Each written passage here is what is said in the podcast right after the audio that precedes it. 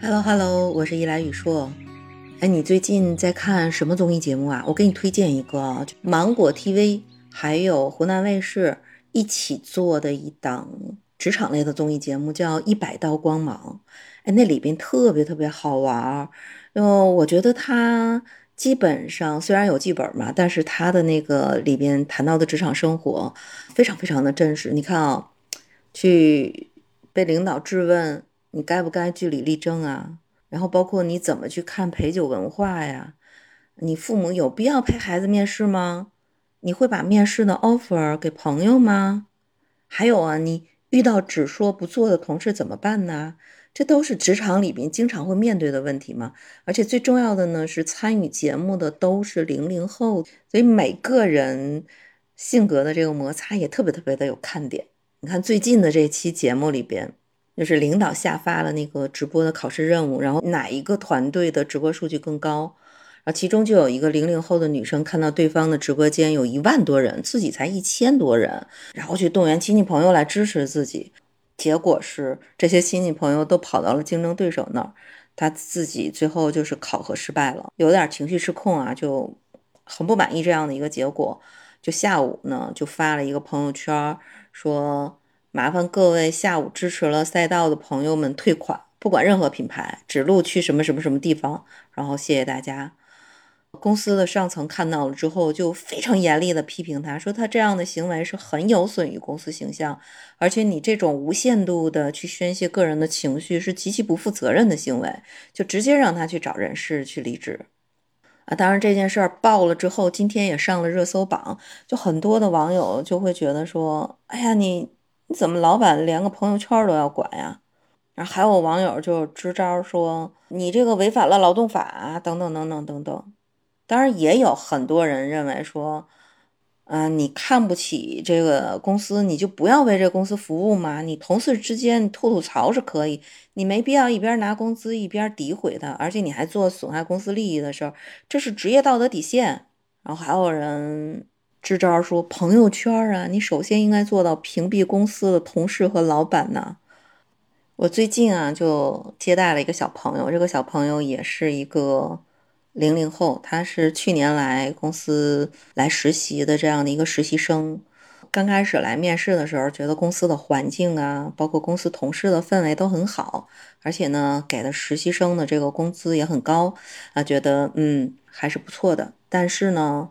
等到这个工作一开始，陷到了无休无止的这个项目里边，一三五二四六，反正每周有三天是固定要加班的。而且有的时候呢，你可能遇到一个项目本来都已经结束了，但是突然之间甲方又提出了新的需求，就赶紧忙着加班啊，然后去处理这些开发的任务啊。而且他住的那个地方呢，离公司又很远，每天早晨五点多就要起，就在地铁上大概要要走一个多小时，所以呢，他觉得这不是他想过的日子，他就选择了离开了。最近最近这一年炒的最热的一个话题就是零零后整顿职场，我也问过好多零零后的这个小朋友。有一个小朋友说，他工作一年了也没有整顿过职场，因为是新人呢，自己肯定是使着劲儿的要融入到这个新的集体里边去啊。还有一个小朋友跟我说，他作为零零后做过最勇敢的整顿职场的事儿，其实也就是默默的把自己的微信签名设置为在线时间，周一到周五的八点半到晚上的六点，其他时间勿扰。那我们今年的实习生，那个零零后的小朋友跟我说，刚进来一个礼拜，好几个同事都是零零后，结果一个比一个努力。所以今年实际上好像爆出来的这个大热的新闻，说腾讯应届生公司大群怒怼管理层，还有就是什么零零后反手举报公司，让公司被迫停业整顿，这种其实很爽文的情节。大多数时候都是在社交媒体的热搜榜里边，但是在现实里边，你要是想对你不喜欢的职场文化说不，其实也是考验零零后的理智和感情啊。当然，也有人很多人说，零零后之所以这么有底气，就是因为他不愁房子不愁地，爹妈都给他准备好了。但并不是所有的零零后都可以在父辈的祖荫下躺平的。其实每一个年代。都有整体这一代人需要应对的机遇和挑战。你要真是零零后听了零零后整顿职场，喝了这碗毒鸡汤，那你可能就意味着自己的这个人生将会顶着这句爽文的情节，在你未来的路上持续的跑偏。你看一百道光芒这个零零后的这个事件出来。很多人会从劳动法的这个角度出来出谋划策，说，嗯，什么什么样的法律规定，然后导致你违约，你可以去申请违约金，等等等等等等。就首先，我想跟这个小朋友说的，如果你的吐槽造成对公司的诽谤。或者恶意重伤，甚至对公司造成了实际的损失。大多数的公司啊，在定实际损失三千到五千以上，就算是严重违纪，那你可能就达到了公司规章制度里边的解除的标准。公司是可以根据规定进行解除处理的。其实你从毕业出校门到入职后的前三年，真的是一个人职场当中提升自我。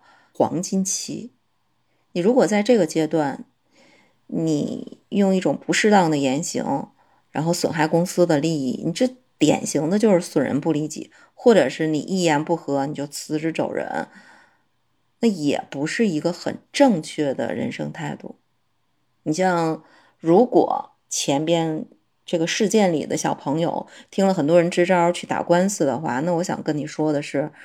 你可以通过劳动诉讼，再到法院一审、二审去主张你个人的事实与观点。但是有一点，你必须清楚的认知到，法院的一审、二审的判决书都会上网的，里边会详细的写明双方的观点与事实。那你个人的信誉会因为这一场官司而受到严重的损害。每一个人其实。踏出校门就是在做你个人品牌的建设，那么第一次的品牌建设就如此的失败，后边的公司怎么敢放心大胆的在用你呢？所以，零零后整顿职场，真的也只是个别的在某一个局部范围。对我们职场文化里边的陈规陋习有一些些的触动，但是现在职场的中高层都是九零后和八零后，在这样一个核心层，你都没有自己的位置，你怎么去整顿职场？你无非就是扎扎小针儿、小打小闹而已，所以。对零零后来讲，零零后整顿职场真的是一碗毒鸡汤。你应该在保有自我认知的同时，清醒的要保证自己在毕业的前三年看清楚自己未来的发展方向，把精力专注的放在提高自己的工作能力、提升自我的价值上面。你真的能够拥有了职场上。确定的不可替代性的这样的一个核心价值，你才真的有一天可能去整顿职场。好，今天的节目就到此结束，下期节目再见。